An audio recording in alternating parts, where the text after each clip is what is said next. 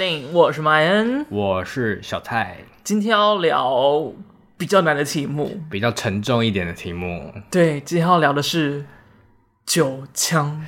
没错，同事在问你要怎么开玩笑的酒枪，开不起。我们不没有没有要开玩笑，我们认真。就是因为今天 今天跟同事一起下班回来，然后同事就说：“哎、欸，你今天要录音，那你要录什么？”就说：“哦，我们要聊酒枪。”我说：“啊，那你要怎么讲笑话？”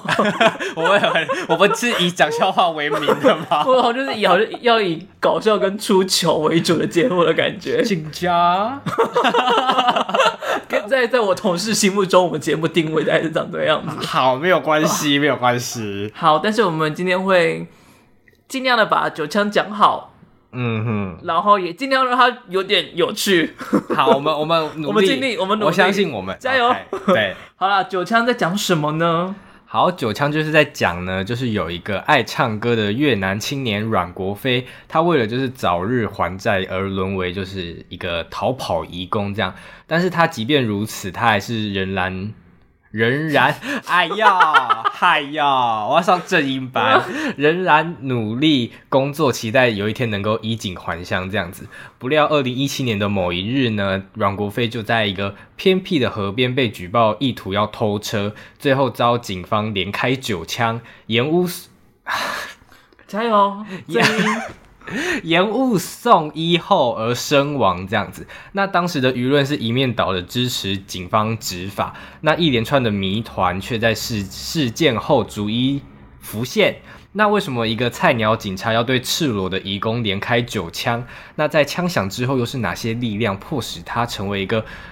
哎，我怎么放了一个自己不会念的成语？命如草芥，哦，命如草芥的逃跑移工。那杀死他的究竟是那？好，要卡掉重新啦！你要全部重念吗？没有啦，乱讲的。好，杀死他人真的是那九发子弹吗？吗吗吗？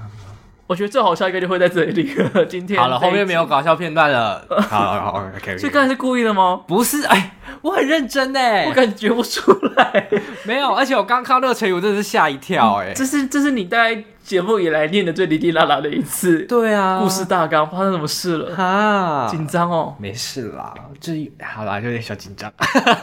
好啦，这部片就是一部在金马奖拿下了最佳纪录片的得奖作品，没有错。然后它就是记录阮国飞这个事件，但是虽然它以九枪为名，嗯，然后也。在大纲里面，其实就说了很多阮国飞的事情。大家其实着重的重点不是阮国飞，而是在这背后，其实移工们、新移民们，他们有很多的问题跟状况在里面。这才是导演比较想要提及的事。嗯、但是是用九枪这个事件来做一个钩子。对啊，这一个比较震撼事件作为开头，这样子。嗯哼嗯哼。嗯好啦，那你自己喜欢这部纪录片吗？我自己是蛮推的。哦哟。就是。我自己那时候看简介的时候，我就觉得，哎、欸，好像是一部会让人很震撼的一个纪录片哦，然后我就买了这样子，就一看，真的是很震撼，吓到人。就是大家有听说过的，一定就是知道里面有一个密录器的画面，那个真的是很吓人。就是我会觉得这部片可能会被列为十八禁的一个纪录片，真的是很很很吓人这样子。然后，但是我自己觉得。我那时候没有特别喜欢这部纪录片，就是跳脱于事件来说，我是觉得，如果他如果导演是想要呈现双方立场的话，我会觉得那个就会有点不平衡啦。就是他可能前面讲了很多有关移工，但是到很后段他才会可能稍微讲一下警察方的看法这样子。嗯，嗯，嗯，对，所以我在看的时候就会就会有点没办法替两方去做着想，因为我觉得在台湾其实大普遍大众不管是哪个。年龄层，我觉得大家都对移工是有偏见的，是，就是你会在很多地方都看到很多人会歧视这方面的东西，就很像小时候会说，哦，你可能你阿妈是捡垃圾，就很像这种这种这种笑话当笑话在讲的东西，这样子，歧视当好笑，对对对，所以我觉得这是一部大家很值得当一个起点，就是一个启蒙去看，然后去真正重视这件事情的一个电影，这样子，嗯哼。但我觉得刚才讲到一件很关键的事情，就是你觉得他好像没有平衡报道，哎，平衡的去说两边的状况。嗯，但导演本来就没有想要平衡的讲两边，哦，是刻意的。对对对，他就是想要专注的在讲移工的状态。嗯，但他不想要显得偏颇，所以他还是有讲到警察相关的一些状态跟内容在里面，但是基本上主要是以移工为主哦。然后他也说，就是他觉得纪录片并非是一个百科全书。哦、所以有很多很多的事情，他没有办法在这一个半小时里面讲到。嗯、然后他也说，大家很常会有个认知错误，就是以为纪录片得要是中立。哦，对，他那天那那天映后也有说，他说如果你抱持这个想法在看纪录片，那你真的是小儿科。嗯，对，他直接这样子讲。都有点呛，我想说，哎呦，对啦，我还是小孩。都有点呛，我吓到我。他说他在网络上有看到这些评论，嗯，他就是为自己抱一点不平，因为他觉得纪录片本来就是，就任何作品本来就是会加上导演自己本身的观点在里面。是是是，他本来就是一个有观点的东西，就是。剪接跟镜头到底要拍什么，那都一定是有观点、有选择在里面的，所以一定会有他个人主观的意见跟想法，所以纪录片不可能会是一个完全客观的东西。没错，没错。但我觉得这就有点像是，就是我们从小的教育里面，课本的东西好像就是事实一样，课本好像是最中立、最客观、最真实的东西。嗯。但是常常课本也是涵盖着。立场在里面的，所以对历史的课纲才会有这么多人在讨论。然后，对，所以没有一个东西会是完全中立，不可能。嘿，没错，就还是要透露自己的想法再去做思考，这样子啦，一个思辨的过程。嗯、那你自己嘞？我自己也是非常的推，因为其实现在有很多很多事件相关的纪录片出现，嗯，但尤其是像 Netflix 上面就有很多。那些新闻啊，或者是一些事件，他们就会重新调查啊，然后甚至还会因此帮那个案件翻案。哦、uh-huh. 但是这种类型的纪录片，它会拍的非常的耸动，uh-huh. 就会让你想说：天哪，怎么会有这么恶心的事情？怎么会有这么夸张？然后他就会就是用很多耸动的词啊、耸动的画面啊，去勾引你，让你就是。进入到这个故事，我想说哇，实在是太劲爆了！就有这种东西，然后一直把它看到完，就是吸引你进去看这个故事，对对，会让你抱持着猎奇去看。嗯哼，但这部片的片名虽然有一点点这样子的效果在，嗯，但它本身其实并没有这样子，而是它是一个很第三者，让你站在第三人的方式来去看这个世界，它没有要直接的批判，或者是要让你。非常血淋淋的，就是被骂到当头棒喝那个感觉。当然，嗯、那个密录器的画面还是非常的真实，到有些人会觉得很恐怖。哦，但他就是把事实摆在你的眼前，他没有要让它变得非常耸动的那个状态在。哦，所以我就觉得这个东西让我觉得，哎，我可以看一个事件，但是我可以很感觉很平静的把这个东西看完，让我觉得看这部片。我反倒不会觉得很不舒服，这件事情是让我觉得喜欢的哦，真的哦。对，当然有我有看的时候，很多观众说就是看得非常不舒服，嗯、所以我是想说，我是不是口味太重了？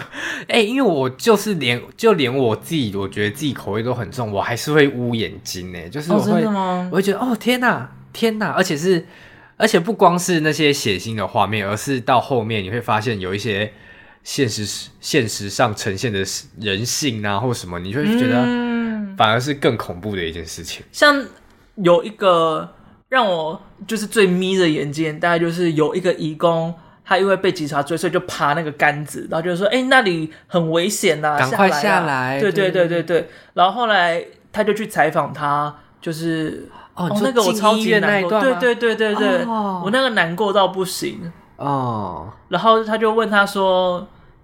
所以你不是跳下来吗？嗯，他就说我想工作，我干嘛要跳下来？哦，然后那边就真的是一个一个难过到很难接受，就是哇，他就只是想要工作，就是其实那些警察也没有要对他怎样，对对对对，但是因为没有人知道。到底该怎么办？嗯，就是他也不知道自己被警察抓到之后会是什么样，就还是会害怕。对，然后警察抓了他，其实也不知道，也不一定会知道，就是要拿他怎么办。嗯哼嗯哼。所以就是在那个无知的害怕下，然后就发生了这样的意外。他摔这么重的伤，没有办法工作，得要住院，嗯，然后甚至就得要负担很大的医药费。对啊，对啊，就是那个状况是真的会让人家看得很难过。但是，就是除了这些事情的状态以外，他没有故意要让你情绪波澜很大，就是整个电影的结构上。嗯、然后，我还很喜欢一个东西，就是导演他们所说的灵魂视角。你说结尾的部分吗？没有，一直都有出现啊！你是说不就是念那些旁白之类的？对对对对对，就是你是说在就是不管他念旁白啊，或是有一些就是回忆那个现场发生的那个那个场景，那怎么讲啊？嗯，就譬如说他最前面电影刚开播的时候，就是因为他用那个密录器的画面做开头嘛，哦，然后他就是有一些在那个草丛。边走动，啊、对对对，就有点像在走回那个事发现场的感觉。嗯嗯嗯，然后就会有另外一个比较缓和的镜头出现，然后就是那个是，就有种好像阮国飞可能重回了那个现场，或者是我们从警察的现视角看这个东西，也从阮国飞的视角看这个东西。哦，就是我觉得那个视角是我非常喜欢的，就是有种好像虽然他不在，但是却又能够稍微从他。的视角感受到他的生活跟他的故事长什么样子。嗯哼，你那个时候有感觉，就是那些台词应该就是他自己的话。没有呢，我那时候就是在想说他在念什么。他现在不是有写翻译？我想说，哎、欸，哪里过来的？想说什么？然后我是到映后，真的是有人提问，然后我才知道。嗯，然后就连结尾的那个，就是有点像在。游回，因为他有点拍，就是可能哦，拍他爸爸在生活，拍哪、嗯、就有点像他灵魂回来，就是回到家里去看家人，对，去看看家人，看看什么。因为那段我有点小睡着，所以我是透过那个 Q A 的过程，我说哦，so d e s n a y 这样子。嗯嗯，嗯，不好意思，您刚刚看完初恋，一直在讲日文，太多了，而且都是最基础的那种日文，对，因为我只会，而且发音还怪怪的，sorry。像。那边其实也就是一个我很爱的段落，就是我觉得他的一些句子，就是会让人感觉到哦，他还蛮多无奈在里面的，就是他的生活当中，嗯，而就是他一开始选的句子也是比较正向，就是哦，他从今后要开始好好工作啊，嗯，什么之类的，然后到可能中间就比较像是，就是哦，肚子痛。头痛哪里痛，所以失眠哦，什么加什么加什么等于失眠？对对对对对，就是你就会开始感觉到，好像除了一开始原本很正向的感觉，然后后面就开始越来越。嗯。然后其实，在采访的时候，他搭配的采访画面是这样子的感觉，就去越南采访阮国飞的家人的时候，因为你看他也有到他的学校里面去啊，也有到他的。家庭里面，然后去问他小时候是一个爱读书的人吗？是一个怎么样的人呢？就是其实从他的朋友或者是从他的家人里面的视角，可以捕捉到很多他过去的样貌。嗯，没错没错。他通常都是截录在那个阮国飞生前 Facebook 的文字。对。然后其中有一段我蛮有感的是，他说：“从今天之后没有星期天。”只有星期一，就是他不想要，他不想要休假，只想要工作。哦，就要一直赚钱，赚钱，赚钱，赚钱这样子。对，我觉得一方面来讲是对于金钱有所压力，嗯，另外一方面是因为你不赚钱，你不知道干嘛，你就觉得好像很孤单。哦，因为我在那个在欧洲读书的时候，然后去伦敦那段期间，是只有我自己一个人。真的是除了一到五比较有生活的存在感，就是你可以上班工作，然后下班你可能出去哪里换、哦、哪里哪里逛一下玩一下，就是觉得哎、欸、这样子还蛮够的、嗯。但是因为我在那边没有工作，也没有没有朋友，也没有同学，哦、所以就是周末那个一早起来你就会觉得很慌、嗯，就是你不知道今天要干嘛。你今天应该直接全部都待在房间吗？但是。我那个房间大小大概就是现在这个沙发框起来的空间哦，就是非常的小哦，那很小哎，真的非常的小，那不是一个可能一整天都待在那边的空间了，嗯，所以你会想说，那我应该要出去吗？但我出去，我今天可以花到的钱有多少？你就会在计较那些钱啊、花费啊，跟或者是我有没有什么方法可以把今天的花费给，就是赚一些钱补足回来。哦，就是你反而会因为那个周末你不知道该怎么度过，内心压力更大。懂啦，讲到这个就想到高雄有啦。啊，如果不知道发生什么事情，就去听上一集这样子，我有稍微讲到。哎、欸，很多很多痛苦跟跟那个焦虑的经验都是从高雄那次得到。哎，真的啊，真的啊，超寂寞。我到晚上还甚至在我的自己的账号开直播聊天，哇，跟朋友聊天这样子，哇，你看有多孤独。所以我就会觉得他那一段就让我特别有感，就是哦，嗯、就这个感觉。我有体会过，嗯嗯，而且就是你在欧洲的时候，作为一个亚洲人，嗯，你真的会觉得你是一个次等公民在那里。Oh, really？会，因为你就是不管怎样，你就会被歧视。你刚刚那个停顿，我很害怕。而 且那个会很语重心长，对，因为会有很多时候，你甚至不知道你被歧视。是有人挺身而出说：“你是在歧视他吗？你怎么可以这样对他？” uh huh. 我才知道，天哪！我刚才是被歧视了吗？Uh. 那他歧视我什么？我甚至不知道。我当下就觉得我好可悲。他们是不是创了一个新的词，到你不知道？就是这样啊，让你这样子懵懵懂懂的这样子。对对对，我就突然就是那个当下资讯量过多，就是啊，嗯、我原来被歧视啊，有人来为我站出说声说。不应该歧视我，嗯，但是我从头到尾，我到现在我还不知道我当下到底是被歧视了什么。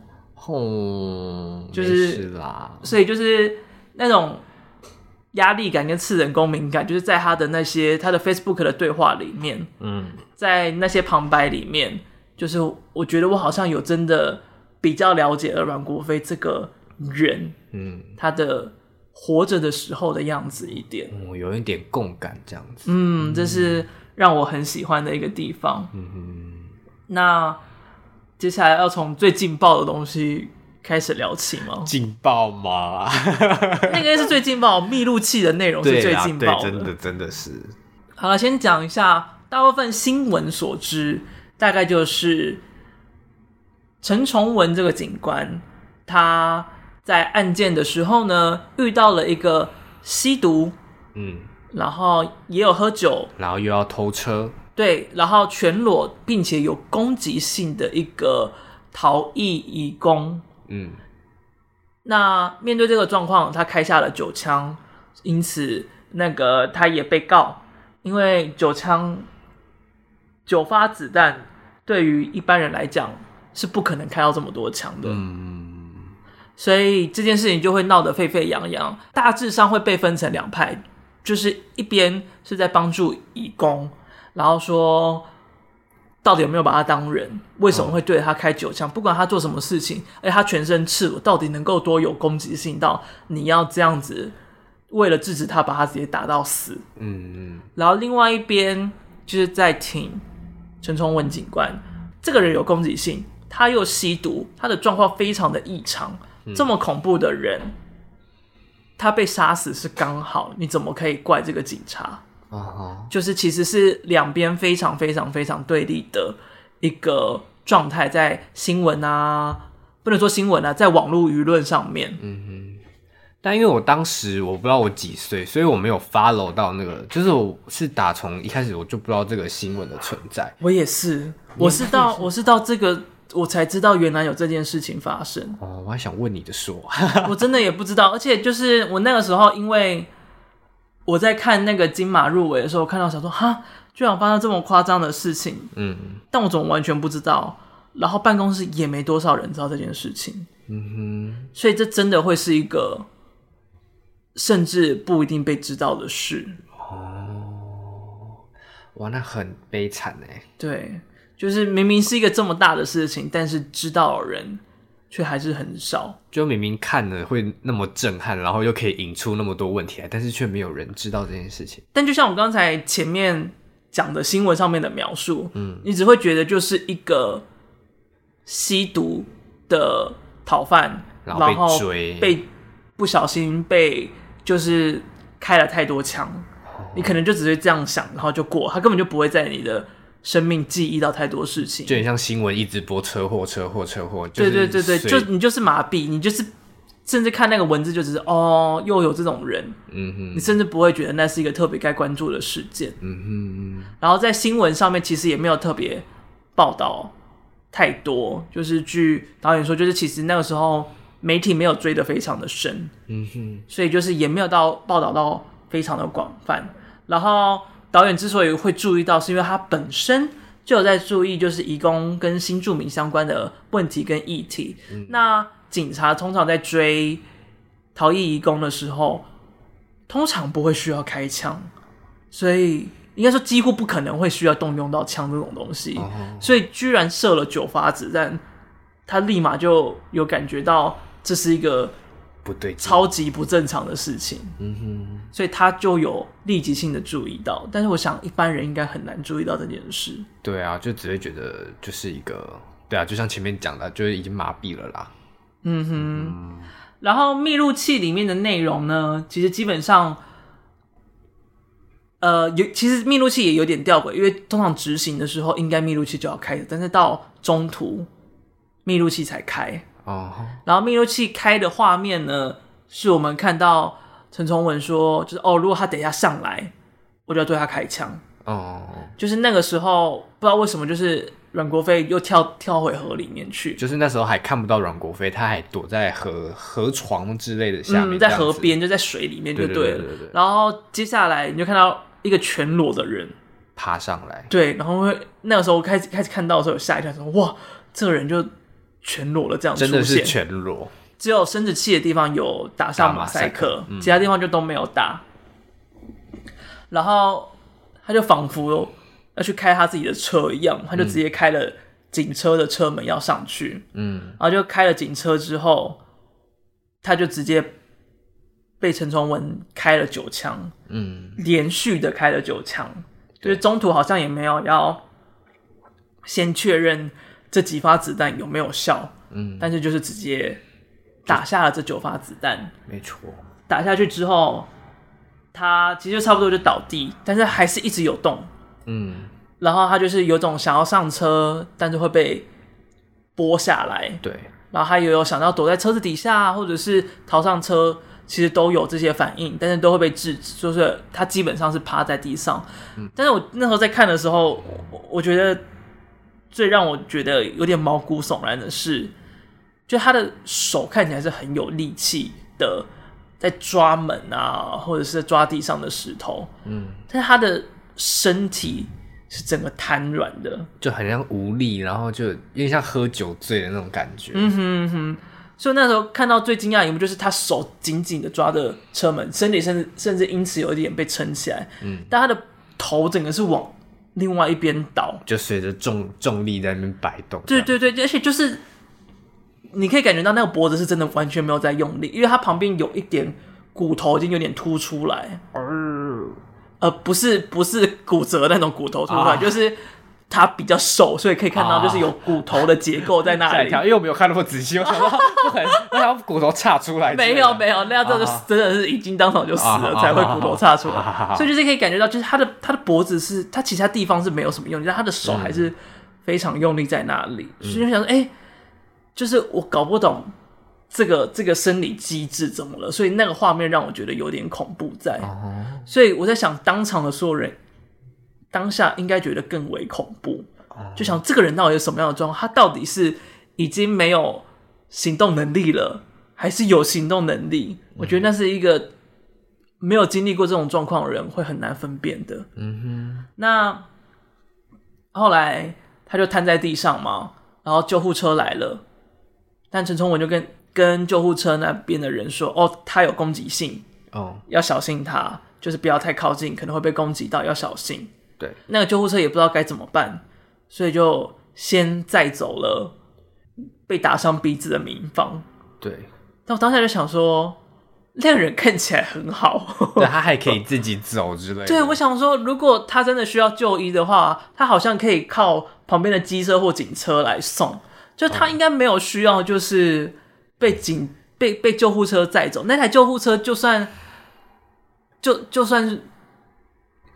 就我觉得，我觉得他可以就是担架，就是就那个救护车上不是旁边还会有两个座位吗？对对对对，他感觉可以坐在旁边。对对对，他不应该，他不应该就专程为了送走他而而就离开了。嗯、我觉得他更需要的应该是在旁边 stand by，就是或者就是等他可能攻击性没了，嗯、或是有人真的制服他了，那就赶快上去救援。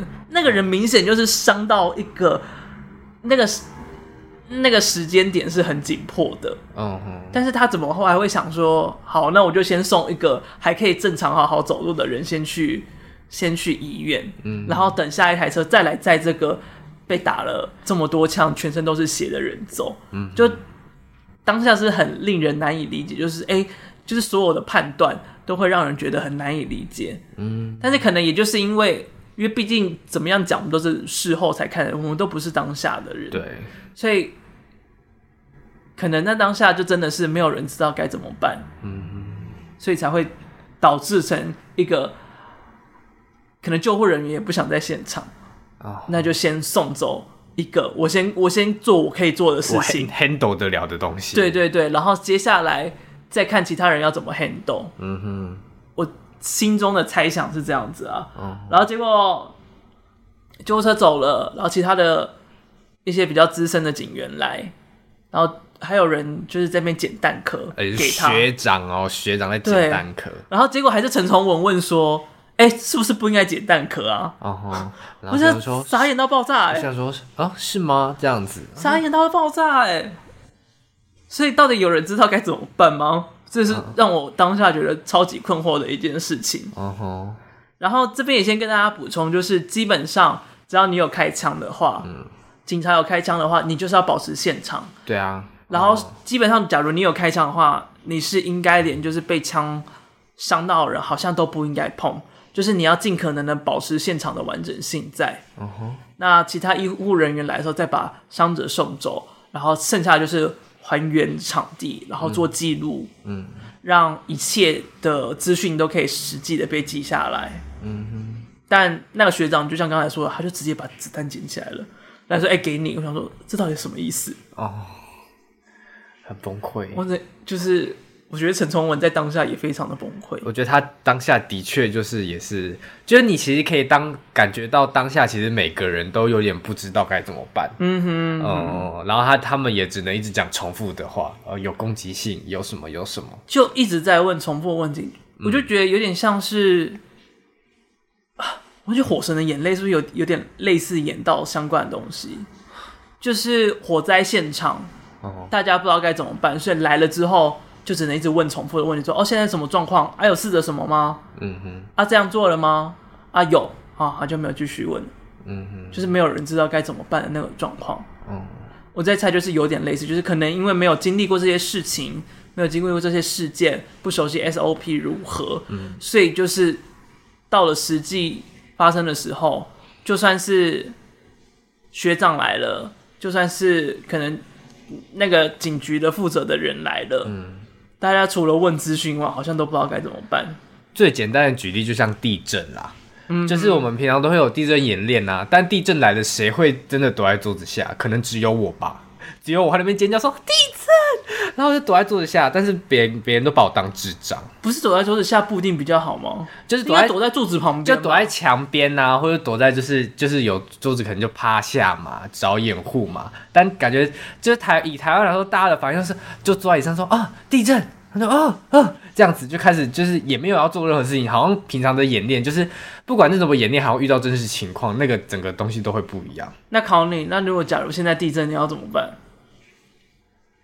就是我不知道哎，国小教的不是就先如果有桌子就先躲在桌子的角角，然后如果没有桌子就躲墙边，哦，这样子对吧？但不要躲这个，这是玻璃的，你会被扎爆。我知道，我知道，我知道，不可能这样下来，然后这个玻璃这样擦，太刺激了。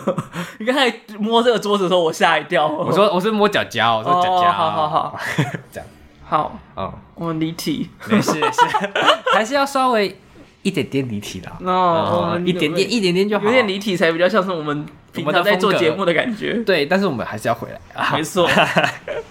然后，真的应该是比较有经验的人来了之后，他才说要不要上铐。嗯，但他讲完之后，其实也没有立马的动作，也是隔了一段时间之后才过去说那上铐，然后才把阮国飞上了铐，嗯、那救护车来，然后再开始立即的帮他做治疗跟急救，然后把他载走。嗯嗯嗯，就是这这这是整个密录器所拥有的段落是长这个样子。嗯，而且其实整个过程比我想象中的还要漫长很多。嗯哼哼，嗯哼，我那个时候。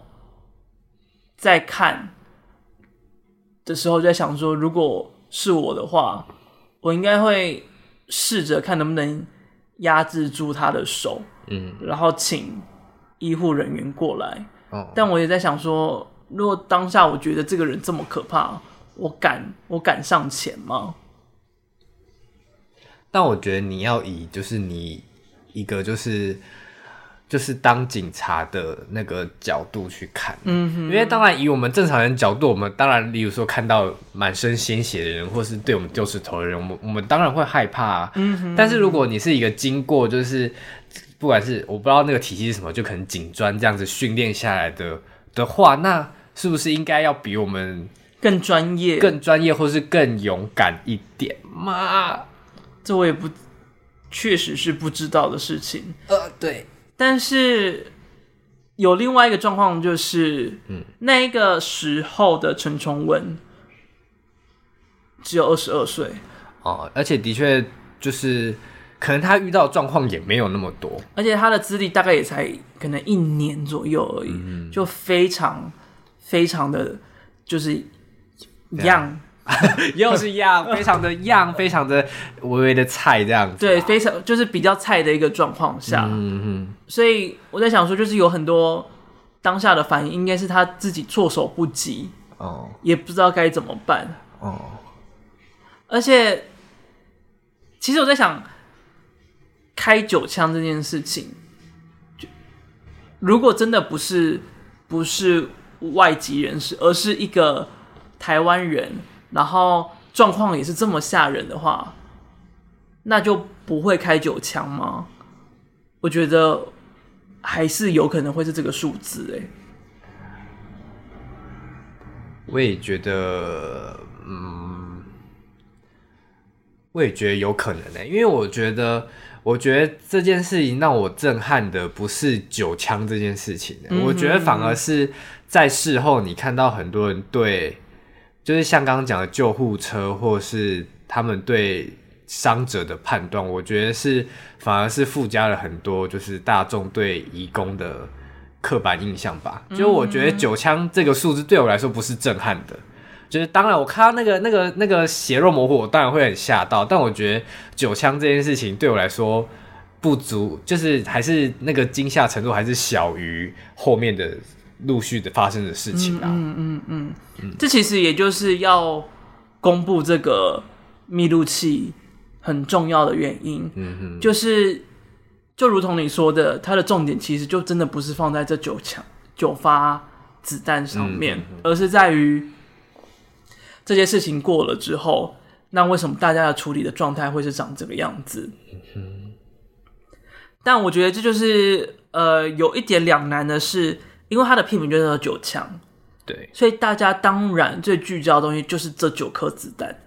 哦，就还是会以这，就还是会觉得这就是一个主题或对对对对对。所以当你其实要讲的是后面的事情的时候，我觉得大家不一定会真的这么直接，就是往那里迈进，嗯、而是会先把九发子弹这件事情先想清楚，他才可以迈到更深的问题去。嗯哼，所以就是。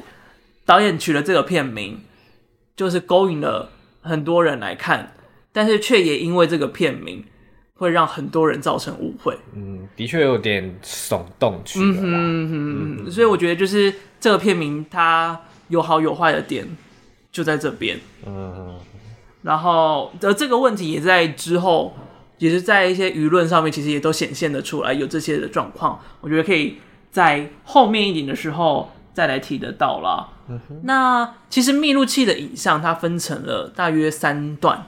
对，你有感觉为什么导演会这么样的处理吗？Let me think about it。我想想，我觉得，对我来说啦，因为我是一个打从一开始就不知道这个案件的人，嗯哼，所以因为他最开始第一段就是在开枪的那段期间嘛，就第一段来说，所以我觉得对我来说，它算是一个渐进式的过程，就是第一段你觉得好像震撼的是那九枪，嗯嗯，但其实到后面。公布的之后，你会发现好像问题不在那里。就像我刚刚前面讲，他问题不在那九枪，他而是而是他后面发生的事情。所以我觉得那个算是一个转移，就是就是一个循序渐进，就是九枪。嗯、那为什么开九枪？然后到后面就是其他人的反应，其他人的反应啊，或是那个送医的程度啊，到攻击性那些关键字，然后慢慢的往后推。就对我来说是这样。我觉得你很棒哎。真的吗？对啊，我觉得你很有感受到，就是这个分开来的点，就是他想要让你循序渐进，感受到那些问题的点在哪里。我有弥补前面大纲乱讲的那个吗？你现在直接说你刚才是乱讲吗？乱讲啦！我说成最后的结果是有点像乱讲。有有有，好好。因为那个时候就是这个东西，我有特别问导演，导演就说他们其实当然有一开始讨论过，要把整个密录器就是没有剪。整段的直接放上去，嗯，但他担心的是，假如中间没有用其他的新闻的段落啊，或者是用其他的采访的段落去诉说，嗯，其实他们想要谈的是背后很多忽视、歧视跟一些体制上的问题，这些东西带进去的话，那你可能就会一直纠结在那射杀他的这件事情。哦，而且我觉得，如果你第一次一次就放完。后面再去讲其他事情，就以我这种角度来看，就我还是只会在意前面的事情。嗯、就你不会，嗯、你会，嗯、你不会发现后面还有其他的问题。你就是你已经不会把那个重点放在后面那些东西上面了。嗯，所以它就是分解这样出来。就是你一开始看到了九枪九九发子弹射出去，然后就再看到他们叙述阮国飞这个人，叙述这个事件到底发生了什么事。嗯，然后接下去他又让你看到更多呃。射了九发子弹之后，所有人退得很远，不知道该怎么处理。嗯，的，然后救护车也没有救他。然后接下来再跳回纪录片的内容当中去诉说，就是移工们在台湾遇到的一些问题跟状况，跟一些采访的段落。你又更了解他们一点之后，然后再来看接下来发生的事情，就是这个密录器后来发生的事情，就是没有人。要帮他，嗯哼，跟没有人知道该怎么处理他，没有人想要靠近他，你反而会更有感觉说，哦，对，我平常的生活好像遇到了，就是东南亚的义工，我好像也不会，不太会特别去靠近他，会觉得哦，那是跟我不同的世界的这种感觉。对，而且他后面还谈到就是现在的现况嘛，就是先不论合法不合法的移工，就是其实以新就以这个片主题就是新竹为例，他几乎有一半的建案都是移工在盖的，是，是，等于是我们台湾其实很仰赖这些移工去做我们不喜欢做的工作，但是我们却反而去反向去歧视他们。对对，然后还有很多人说移工就是来做三 D 行业，你知道哪三 D 吗？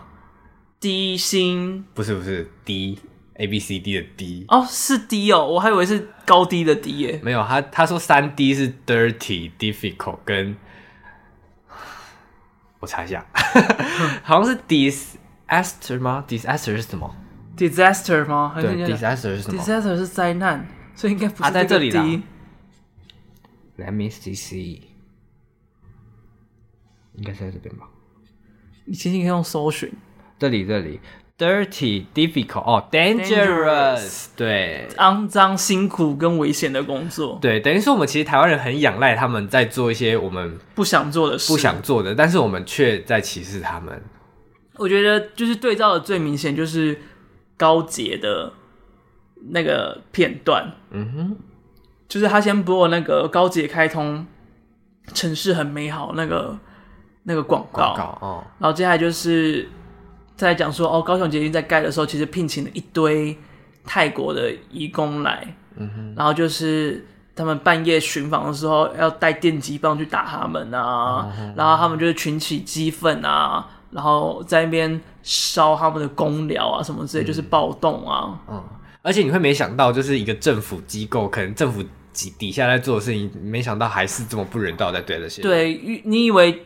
可能就是哦，部分的建商可能这么过分啊，可能是某些小工厂才会这样。对，没有，连高雄捷运在盖的时候也都是这么这么可怕的状况在。嗯哼哼。而且就是我也在看这部片的时候才知道，原来台湾一直有移工大游行这个东西在。哦，哎呦，sorry。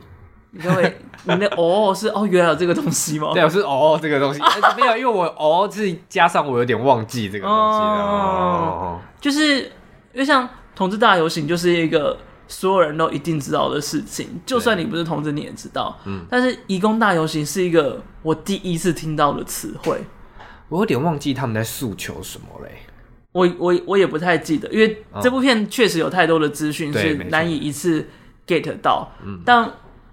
因为事后我忘记也是聊到了什么，然后就是导演说，义工的状态之所以这么这么难解决，是因为他们没有投票权。那他们没有投票权的话，那在解决就是政务上面的需求哦，然后政治人物也不会就不会去，他们也没有选票，他们也不会去想要解决他们的问题。对，所以他们的需求就会被放在。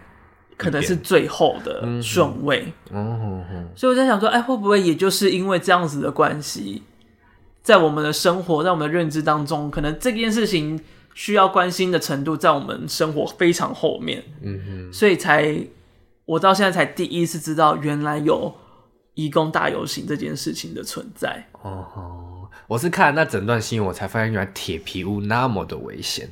对。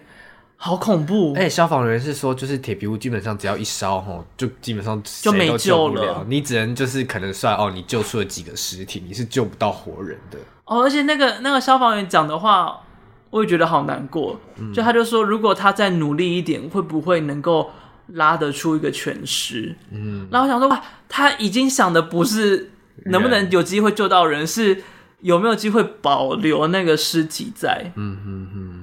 然后就当我还在震惊这句话的时候，他接下来就讲了一句更震惊的话，就是说，但就是不可能的事情，这个棋一开始就是被下烂，你怎么样下它都是一个烂局。哦，整个都很 sad。对，但这部片就是希望让你感觉到 sad，嗯，就是台湾还是有这么多问题的存在，是需要被大家知道，跟想办法看有没有机会可以改善的了。没错，没错。然后，其实陈崇文他在报道者的报道下方，以及在九枪的粉丝专业的下方，其实他都有留言说他自己的大概的状况是怎么样。嗯、但是因为他没有看过这部片，嗯，就留了这个言，所以他的呃用词对于这部电影的形容，其实有些是不正确的。哦吼，那他大致上就是说，他一开始。在追缉这件事情的时候，并不知道这个人是外劳，而是因为有人报案在砸车，所以他才前去调查。而且当下只有他一个人，然后那个被打伤的民房，其实他当天也是没有排班的，嗯，他只是来警察局泡茶聊天喝酒，哎，不，泡茶聊天没有喝酒，对不起，泡茶聊天，哎，所以就是他只是觉得哎不放心，所以就一起去，嗯，所以假如那个民房当天没有来的话。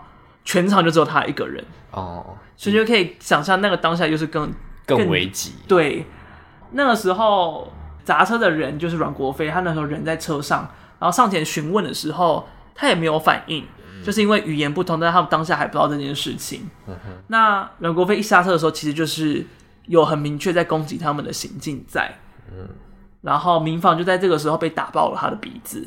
所以那个时候，其实大家都是有点害怕，就是他有攻击性，而且攻击的力道还不小。嗯，虽然是赤手空拳，但是他确实是有人是直接被他打上泡喷血的。嗯哼。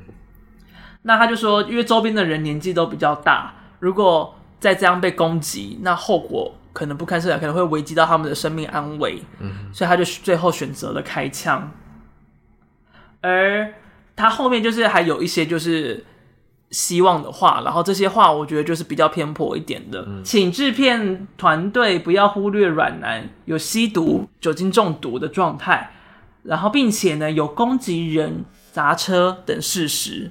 嗯、当然这件事情在纪录片当中是有讲到，是没有忽略的。对，然后他也说，也请制片团队不要刻意带风向，是本人歧视移工、美化吸毒、攻击他人的违法者，也这也对其他守法的移工不公平。移工确实有许多的议题可以探讨，在台湾也有许多困境，但本案发生绝对跟他的国籍、职业无关。最后也请制片团队多多了解偏远警方执法的困境。偏远警方是说就是偏乡啊，就是比较远的一些地方，哦、就是资源比较不足的一些警察局，他们执法其实也有很大的困难在。哦哦哦、但就像前面刚才说，他有点偏颇，就是他其实没有要美化这件事情，他也没有要说陈崇文有歧视的这些事情。嗯嗯。但也可能就是因为他不了解，他也没有看过，所以才用词上面比较。偏激了一些些，嗯，那其实他的处境也是非常非常多的人觉得很同情，他不应该受到这么大的法则，嗯，所以也就吸引到蛮多人，就是跟着在批评这部片了，嗯，因为在我参加了其中一场映后，那个作家林立青有出现，他就说他其实可以完全了解为什么。当下那个警察用非致命性的武器几乎没什么用。他说警察用的那个辣椒水啊，常常可能只有一百五十块，就是很便宜的便宜货。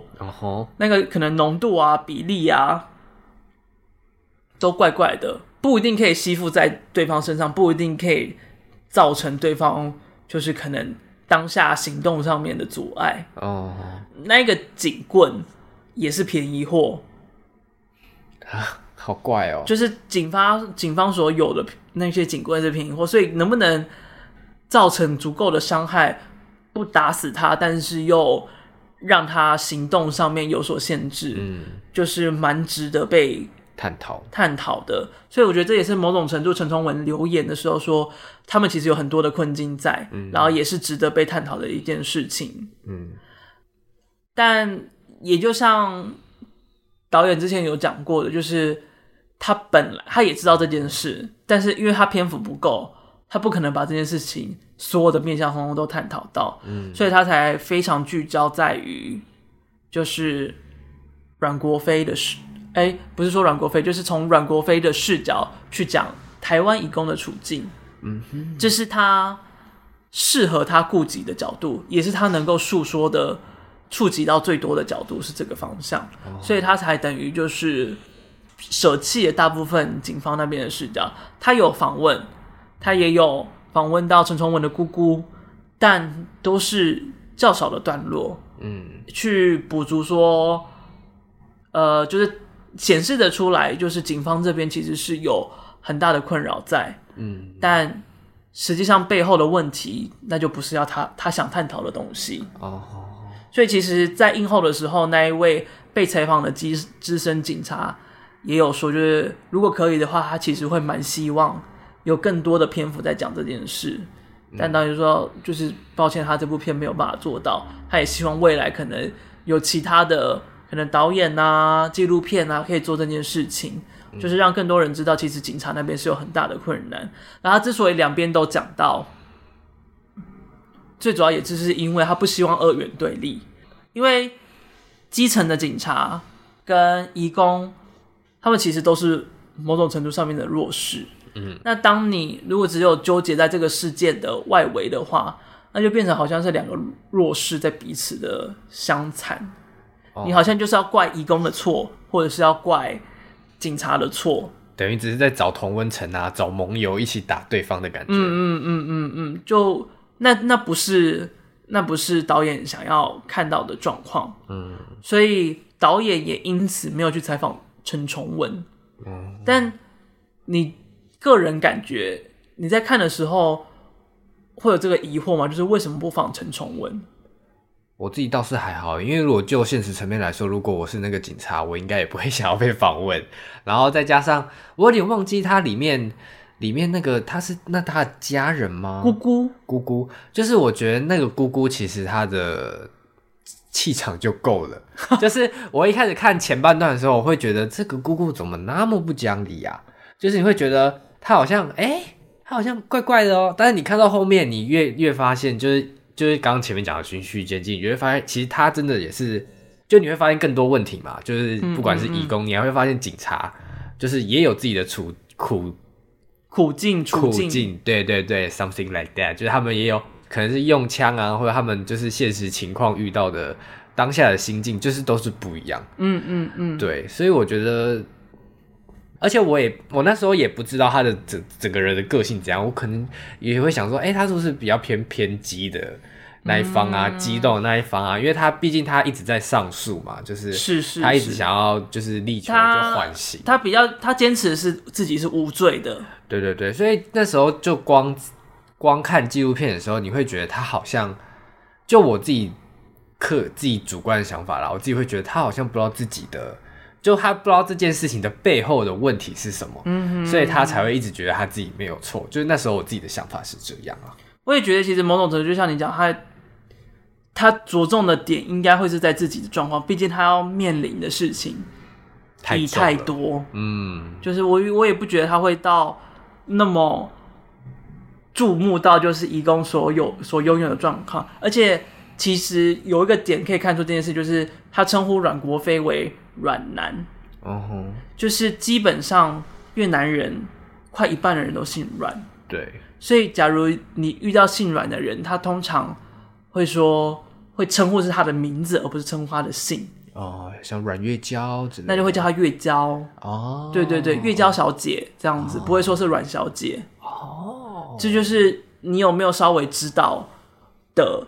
那个差异就可以从光从姓氏上，你可以感觉得出来，嗯、他真的跟移工之间其实是不相近的啦，嗯，就是没有没有到有了有有有在了解这件事情的状态下，哦，所以但是因为通常你会觉得，如果要让一个人有机会能够为自己辩护，或者是。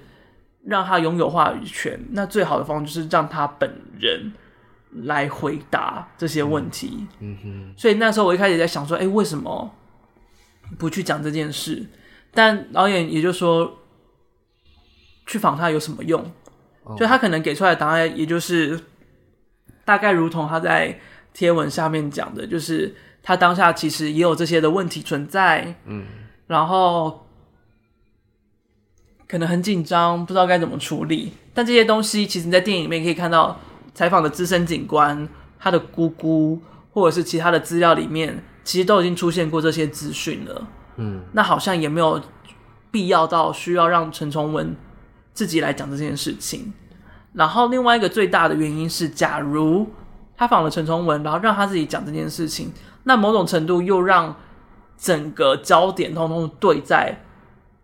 阮国飞事件上面，而不是移工所面临的问题上面。嗯哼，所以他最后选择就是不采访陈崇文，然后直接讲用其他的其他人的说法跟资料来去补充这件事情。嗯，而且最后访问的人其实也都不是当事者，对，对对，就感觉还是他感觉还是综合大家就是旁观者的，不管是他的家人呐、啊，或是。资深警察、啊、消防员来来去总和那整个大家不同的看法，对。那你有 follow 到就是有很多人批评这部电影的事情吗？没有呢，我没有不知道这件事情呢。就主要是在 Facebook 上面啊。哦，Facebook 偏激的人很多啊！你整个，你可以不要摆出一个见怪不怪的表情吗？不是 Facebook 怪的人真的太多了啦！你在那边看新闻，你就会发现，就例如说说哦，谁怎样怎样怎样，你就发现很多人说说谁呀、啊，或者是哎、欸，现在怎么什么人都可以红？我想说，你们不要这边展露自己的无知好不好？连动个手去查都不愿意吗？那边谁谁谁，一直伸手牌这样子。对啊，有个智障的。好了，反正是金马的页面下面。以及九枪的页面，以及就是报道者这篇新闻下面，嗯，其实都有很多的批评，而且那些批评有很多就是就是该怎么讲，就是那种酸民啊。好，但像最常见的就是在他们国家吸毒袭警，原来可以说是很善良哦。然后为什么要欺负台湾警察？还有烂片也可以得奖，根本就是降降低台湾的国局国格国格啦，格开人局。然后就是，反正就是谩骂的声音蛮多，但是我有觉得一个其中一个讲的比较理性、比较好的，嗯哼，他说九枪的标题把压力都放在了警方身上，其实是不公平的。移工的问题是警方造成的吗？警察的枪械训练一直以来都有问题，但问题也不在基基层。这个标题会造成失焦的结果，更不用说很多人真的不会去看纪录片，只会看标题思考。嗯，如果想要探讨移工问题，就该有更适当的标题名称，而不是像一般社会的新闻往强调错重点，只为了吸睛。这个标题的问题比你们想象的更大。的确啦，嗯，而且他就讲的就是我一开始其实会会走歪的那个问题，嗯哼，就是其实就真的是因为这个标题的存在，对啊，而且以台湾就是没有没有那么多人了解这个案件的角度来看，光看简介跟标题，的确会一直往那个方向去想，是是是，所以我其实我觉得他提出来的这个质疑是我非常非常赞同，而且我也觉得是一个哇，他好屌。他是他是那什么淤泥当中的唯一一朵莲花，哎、啊，就是当一堆智障在那边乱骂的时候，居然有个这么理性的声音存在，啊，唯一一个理性的人在那边呢，我真的是我要哭了，鼓掌，小小声的。所以，但是导演也就很明确，就是他叫九枪，就是为了要，就是策略性的叫这个名字，希望能够吸引到更多人去关注。哦、对，那因为他就是为了要吸引更多人。嗯，但不是为了赚钱，是为了要让更多人来讨论这件事情。嗯，嗯，因为目前也没有上映的打算，现在还是在跑一些什么公益场啊。嗯哼嗯哼，但是呢，呃，导演有说明年明年会有一些放映的规划，但是不会是院线上映，嗯，因为他觉得这也不适合，就是直接就是院线上映拿来卖或什么的。呃，他会他会有有营收，但是那些营收通通都会给。可能像是呃新移民的 NGO 之类的，哦、就是会都是捐掉的。哦，的确啦，不是要拿来赚钱的。嗯，没错没错。我那个时候就是因为我是问问配产，就是其中一个制片这件事情，哦、他就说哦，我们不是要赚钱啦，然后就很快的补充这件事情之后，他说如果要赚钱的话。不会不会来拍纪录片了，他真的直接眼神死哎，我觉得好难过，道出了另外一个悲伤。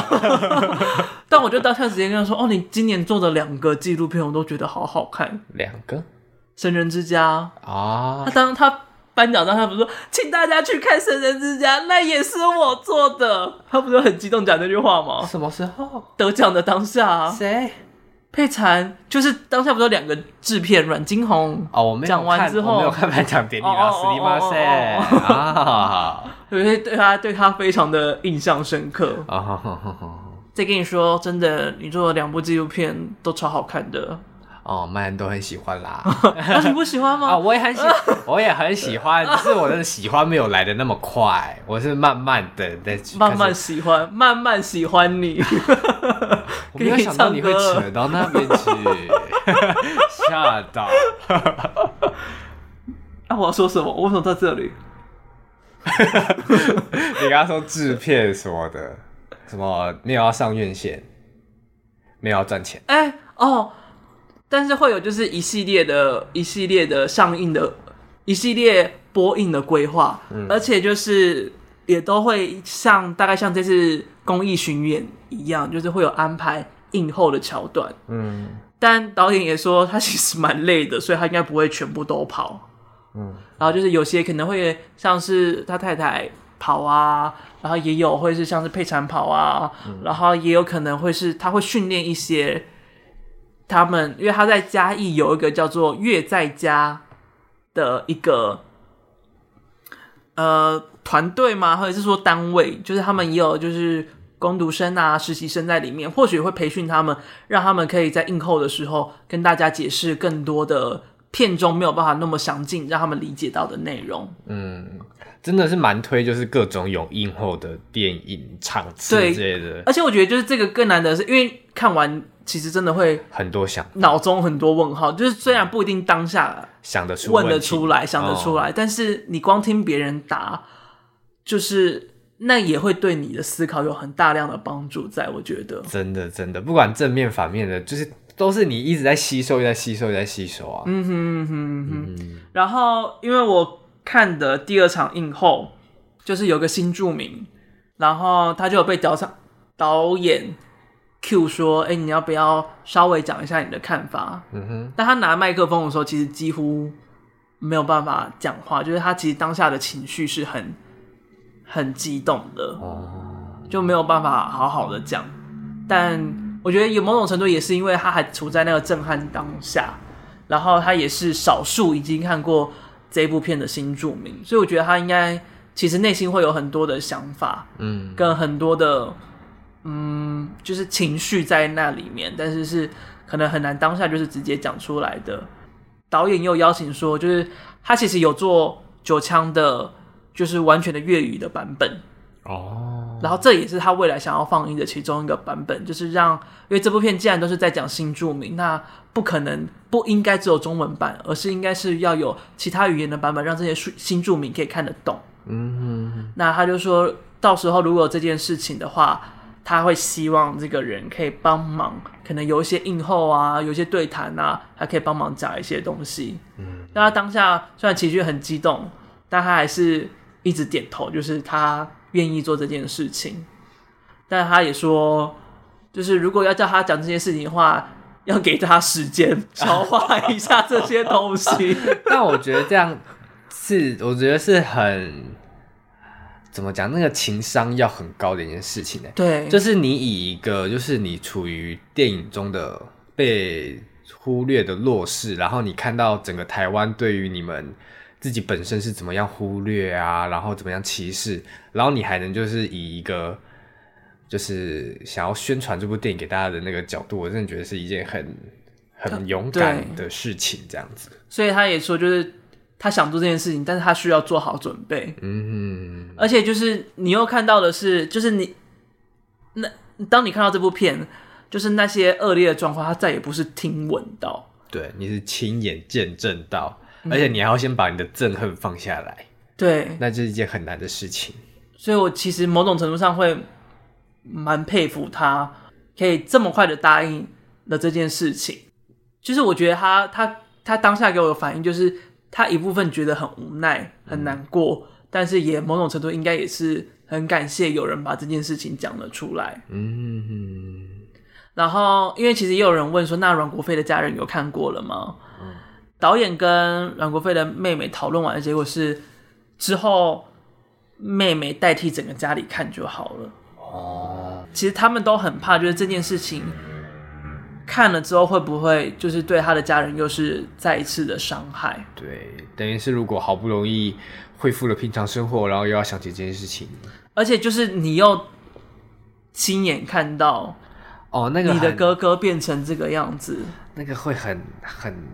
我觉得在精神上会有很大的打击，因为这实在是太太赤裸裸，而且就是你可以在采访的过程当中感觉到，就是他们以前对哥哥的、对阮国飞的一些想法或者是一些回忆是很美好、很不错，然后甚至就是他要来台湾工作是很有就是担当的一个行为，但结果你。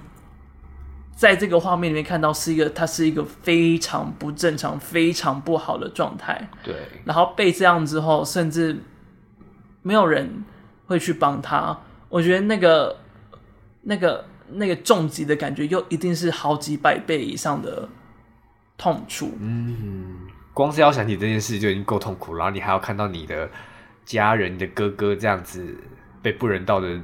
对待你会觉得 Oh my God，嗯，所以其实我就是，所以我觉得就是导演的担担忧顾虑是蛮对的了，蛮对的，就是这件事情确实是该去思考到的地方。嗯，这个家人好，这他的家人好像真的不需要去看这部片，嗯，而且当这部片完成之后，其实他们就一直在谢谢说，呃，很开心，而不是说很开心，就是很感谢。有人愿意关注这件事情，然后甚至让这个事情，他哥哥的死能够好像真的能够做到什么，让让有什么东西可以能够真的造成改变这样子。嗯，我们好知性哦，今天。对啊，你的对啊也笑尿了。你的对啊，怎么好像很无奈？对啊，没有啦，乱讲话啦，乱讲话。好了，那你在映后的时候有听到什么比较印象深刻的东西吗？哦，我的映后。就是我是在金马影展的某一个，好像是司法讲座吗？嗯嗯嗯，就是有法官跟导演那一场，我觉得那一场只要有人在场，一定一定都会记得那个人，就是坐在我前面，然后有一个是社工，就是新组的社工，然后他就是说他那时候就是有在关照一个家庭，也是外籍家庭的儿子这样子，然后他去去探访嘛，探访那个家庭的儿子的时候，那个儿子就会说，哦，他平常都会有一个。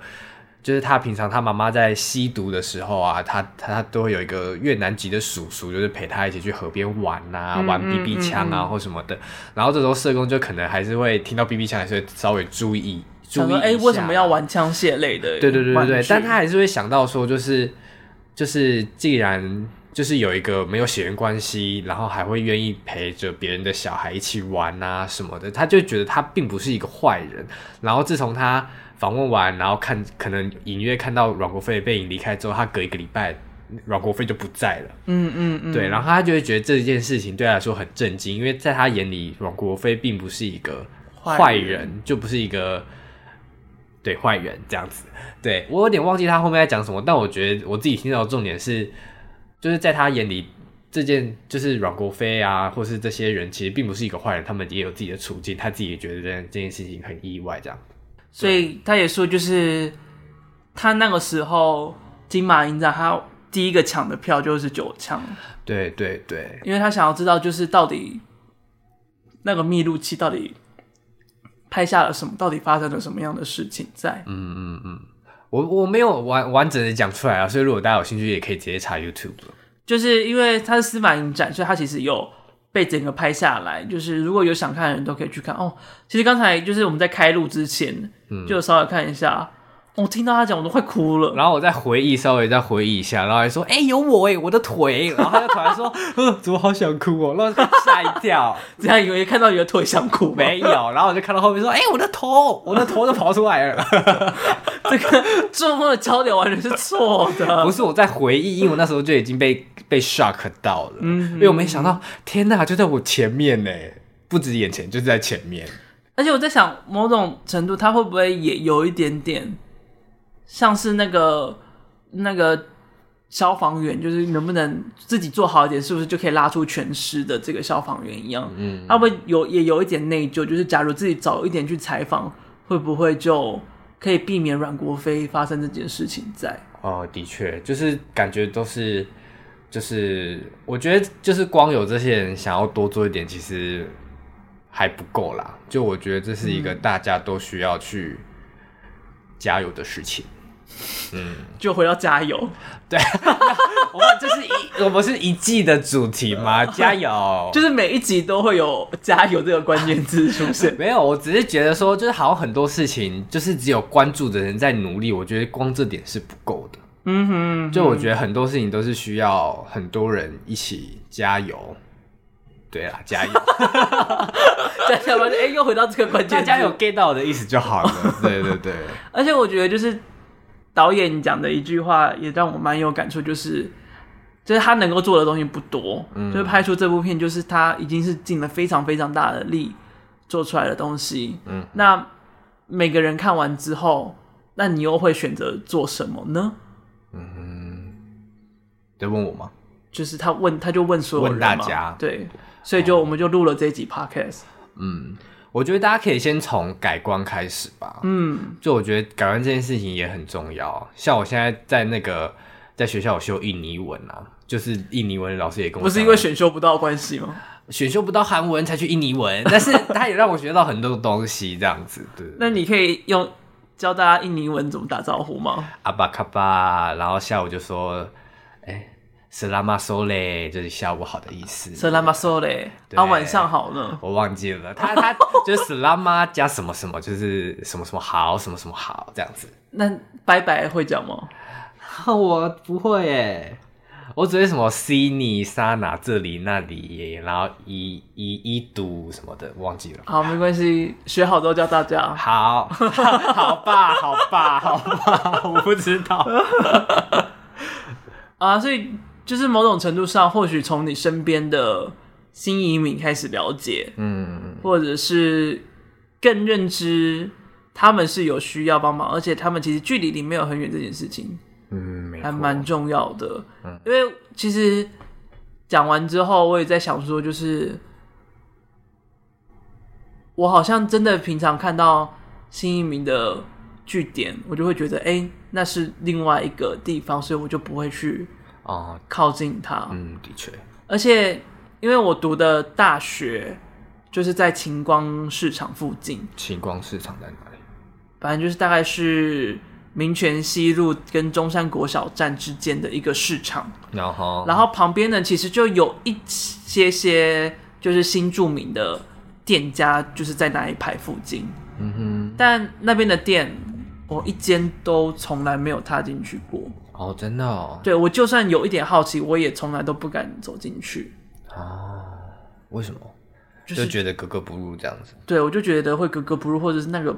不是我的世界，嗯哼，所以我就会甚至没有试图要理解过哦，所以就觉得这或许也就是一个从我自己身上可以改变的一个地方，嗯、就是好像应该下次应该有碰触到的话，应该要试着走进去看看，嗯，不然就成群结伴啦，就是找点朋友啊，抓你一起去买烤鸡吃哦，我们我们就是有去印尼。印尼餐厅吃饭，然后还跟老板娘聊天，这样子用印尼文吗？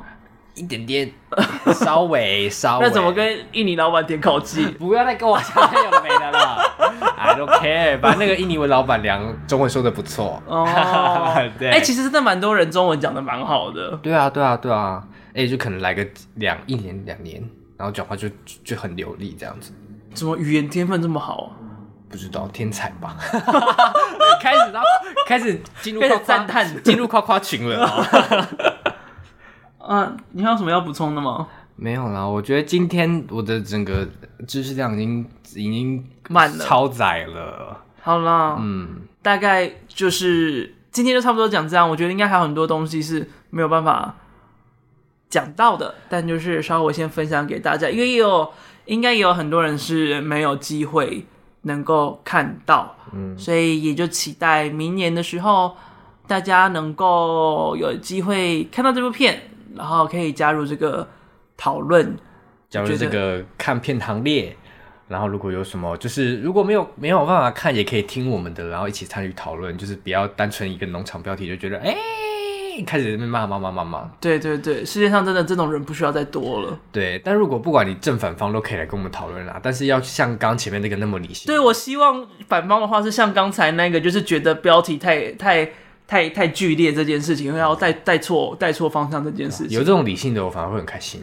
哦，真的是哦，我真的想，好想哭哦，就说哦，怎么会有这么我会觉得我会觉得我们听众素质也太高了。对啊，让我们开心一下嘛，让我感动一下。对啊，谢谢，不要留个赞就走嘛。好了，那今天就差不多到这边喽。嗯，我是麦恩，我是小柴，拜拜，拜拜。